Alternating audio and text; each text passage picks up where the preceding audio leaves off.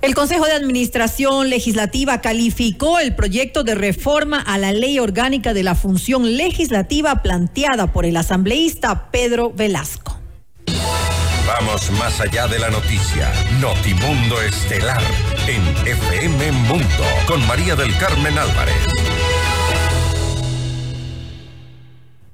Y nos acompaña a esta hora el licenciado Ramiro Vela, él es asambleísta e integrante de la Comisión de Fiscalización. Asambleísta, muy buenas noches y gracias por acompañarnos. Le saluda María del Carmen Álvarez. Le ruego que encienda su micrófono, no logramos escucharlo, lo tiene en, en, en silencio. ahí estamos bien. Buenas está noches, María del Carmen, mil disculpas, estamos ahí. Muchas gracias. Igual, muchas gracias nuevamente por estar junto a nosotros en este espacio. Em, un poco revisando esto, ¿no? Lo que tiene relación con este, este proyecto presentado por Pedro Velasco, por el legislador Pedro Velasco, em, con lo cual, pues, el documento va a ser remitido posteriormente a la Comisión de Fiscalización para su eh, conocimiento y análisis. Ustedes, justamente integrante de esta eh, comisión, cuénteme un poco cómo ve esta iniciativa. Bueno, gracias. Un feliz día del periodista rápidamente. Igual para usted, en todo caso. Eh, gracias. Eh, yo pienso que son reformas importantes. Pienso que siempre hay cómo mejorar. Eh, habíamos conocido ya de la propuesta, no la habíamos conocido ampliamente porque la Comisión de Fiscalización prácticamente está trabajando. Tuvimos ya algunos problemas apenas se instauró la nueva asamblea, la nueva comisión de fiscalización. Usted conoce porque hay algunos vacíos legales, inclusive tras la muerte cruzada. Acá se está proponiendo directamente generar pruebas más concretas, eh, porque es cierto, y yo lo había dicho en otra intervención en su medio mismo, eh, el tema del juicio político va de la mano con la tendencia política del momento y con lograr reunir los votos o no, más allá de las pruebas más allá de lo que se presente. Eso es lo que, vemos. Directamente, si tiene los votos o no. Acá se está proponiendo presentar las pruebas de manera más claras en la reforma al artículo 79. Sí, porque eh, lastimosamente usted lo acaba de mencionar, eh, eh, en estos casos prevalecen en muchas ocasiones, por no decir en la mayoría de las ocasiones, los intereses políticos y, por eso es que los juicios, los juicios de este tipo abundan en la Asamblea Nacional, ya sea por presuntos casos de, corrupción o tal vez por inacción en, las funciones que ejercen los funcionarios en esos momentos. Sin embargo, yo también estaba revisando un poco la el, proyecto, la, la, iniciativa, y me parece interesante porque sí se le da mayor peso a las pruebas, a lo que tiene que realmente tener eh, peso dentro de un enjuiciamiento eh, político. Muchas veces, em, eh, asambleísta, el argumento dentro de la asamblea, porque lo hemos visto, es que, ah, es que se trata de un juicio político, y está claro que es político, pero eso no tiene ningún sustento, tiene que tener un sustento para ser llevado a, a un juicio político un, funcionario público. Correcto, totalmente de acuerdo con usted. Y vuelvo a repetir, yo ya tuve una entrevista con ustedes y había hablado de aquello. Los juicios políticos tienen muchas veces que ver inclusive con un revanchismo, con un tema de, de quién eh, eh, de una u otra manera formó parte del gobierno anterior. Por eso algunos ministros inclusive tienen miedo, algunas personas tienen miedo de aceptar eh, un, cargo de ministro, porque después no solamente que a lo mejor no incumpliste, porque si hay incumplimiento, que es el principal eh, eh, propósito del juicio político, incumplimiento de funciones. Y casi siempre, si usted revisa todos los llamados a juicios políticos, usted va a encontrar esto. ¿Por qué lo llaman por incumplimiento de funciones? Acá en esta reforma, que a mí me parece bien, y que la voy a apoyar, habla ya de pruebas concretas. Ah, incumplió funciones, correcto cuáles fueron las funciones incumplidas y aquí están las pruebas o aquí están los documentos para investigar de esas funciones incumplidas. Entonces, va a tener un sustento adicional más allá solamente de contar con la votación y decir de pronto este es un revanchismo político. Ahora, algo que también me pareció interesante es que em, se quiere incorporar em, un artículo para que los asambleístas puedan retirar su firma de respaldo, es decir, desistir del juicio político hasta antes de que el CAL verifique el cumplimiento de los requisitos e inicie el trámite. Es decir, se da esta posibilidad para que de alguna manera em, eh, tal vez se, se pueda repensar un poco mejor las cosas cuando eh, eh, se toman este, este tipo de decisiones de seguir un juicio político.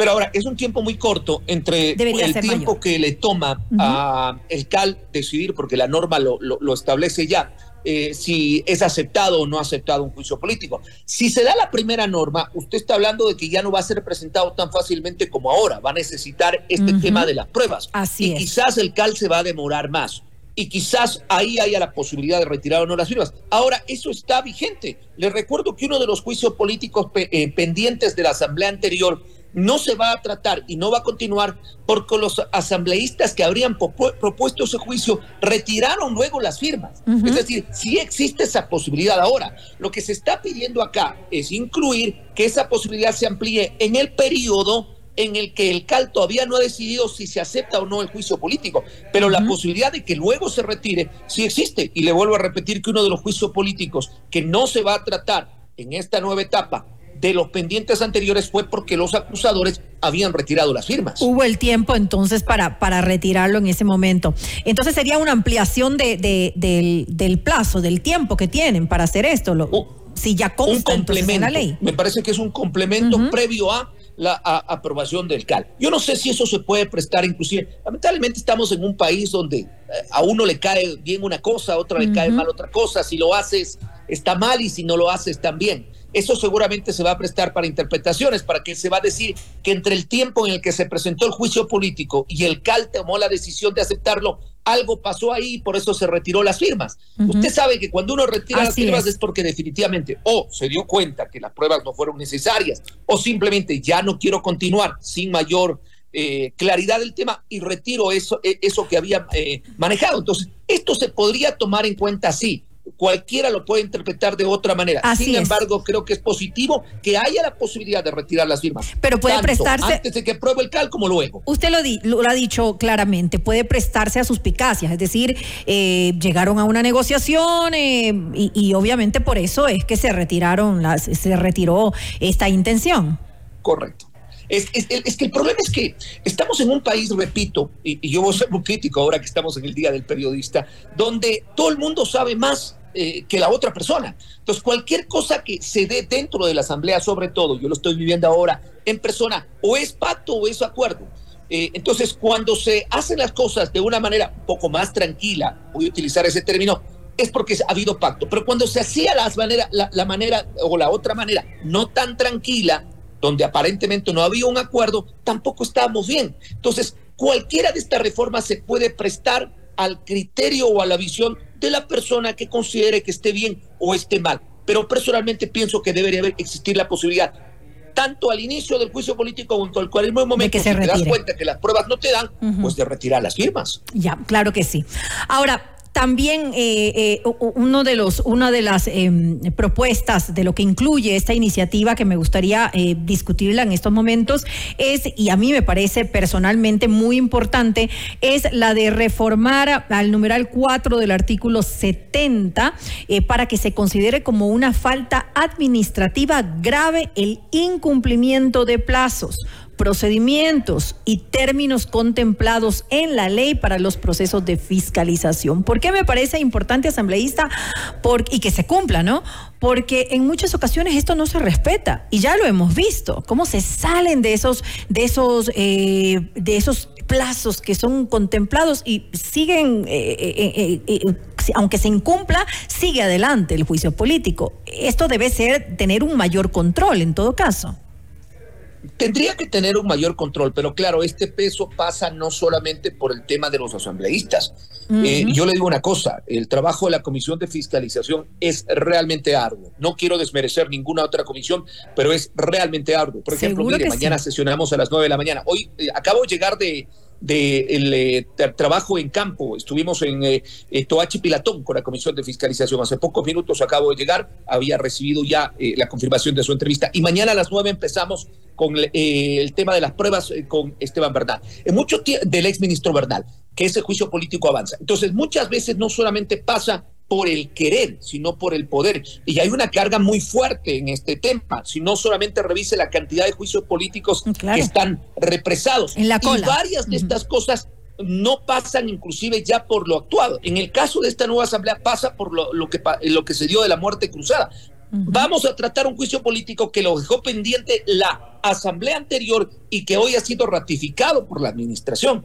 Es decir, hay un represamiento de juicios políticos que no pasan no solamente por los tiempos, sino por ejemplo el artículo 81. Usted no puede empezar otro juicio político si no ha culminado. Tienen que, ir en este orden. Proceso. Tienen que ir, eso tiene que respetarse, sin, lugar a dudas. Esa es la base de todo. Usted puede reformar el artículo el numeral 4 del artículo 70 para buscar una sanción más fuerte, una administrativa grave. Pero el artículo 81 es demasiado claro. Usted no puede iniciar un juicio político en el numeral 4, igual en el inciso 4, sin que se haya terminado el proceso anterior. Y además, esto es en orden de prelación. ¿Qué quiere decir? En orden de llegada y aprobación. Por eso es que hay una cola de juicio Aunque traten de saltarse No porque usted le vaya a sancionar, los juicios políticos se van a acelerar, como algunas personas pretenden. Ahora, eh, ¿cómo ve usted eh, eh, el, tratamiento que se va a dar en, la Comisión de Fiscalización? Usted ya ha dicho que va a apoyar lo que le parece importante esta, esta iniciativa, pero ¿cómo ve al resto de, integrantes de la comisión con respecto a esto? ¿Lo, ¿Lo han conversado? ¿Lo han analizado? ¿Todavía no? Me imagino. No lo hemos conversado. Eh, la verdad, las propuestas conocíamos que se iban, a dar. Eh, no lo hemos reunido. Hemos tenido una carga muy fuerte, vuelvo a repetir, desde la semana anterior. Usted eh, ha, sido testigo del proceso de fiscalización al sector energético, eléctrico, tras la crisis. El informe se va a presentar la semana anterior, la semana próxima, tras la visita a Coca-Cola. Hoy estuvimos en Toachi. Tenemos ya el inicio por los tiempos, por cumplimiento mismo de los tiempos. Trabajaremos sábado, domingo el inicio del juicio político al exministro Bernal y así sucesivamente. No lo hemos conversado. Yo creo que la mayoría van a estar de acuerdo porque son temas lógicos y son temas que de pronto se han ido complicando dentro de la misma asamblea. Hay que recordar que hubo una reforma anterior ya al tema de fiscalización porque antes la comisión de fiscalización era como que la que decidía quién vive y quién muere y eso no es así. Yo creo que este punto, sobre todo el más importante de las pruebas, es vital para que ya no esto se, no se convierta en una cacería de brujas, no se convierta en una cacería de enemigos, sino en realmente un tema de juicio real a incumplimientos reales con pruebas que sean presentadas oportunamente. Y todos los ciudadanos estamos de acuerdo con eso y esperamos que se dé paso a esta reforma. Asambleísta, ya debo eh, finalizar esta entrevista por una cuestión de tiempo, pero le quería también consultar eh, antes de cerrar. Em, acerca de esta, em, esta propuesta de reforma penal que usted ha presentado para proteger la honra de las personas frente a las calumnias mi consulta es, ¿qué incluye su propuesta que no esté ya en la ley? Porque yo estuve revisando justamente el Código Orgánico Integral Penal en la parte de las calumnias, que es el artículo 182, y eh, dice claramente la calumnia, la persona que por cualquier medio realice una falsa imputación de un delito en contra de otra, será sancionada, bueno, con pena privativa de la libertad de seis meses a dos años.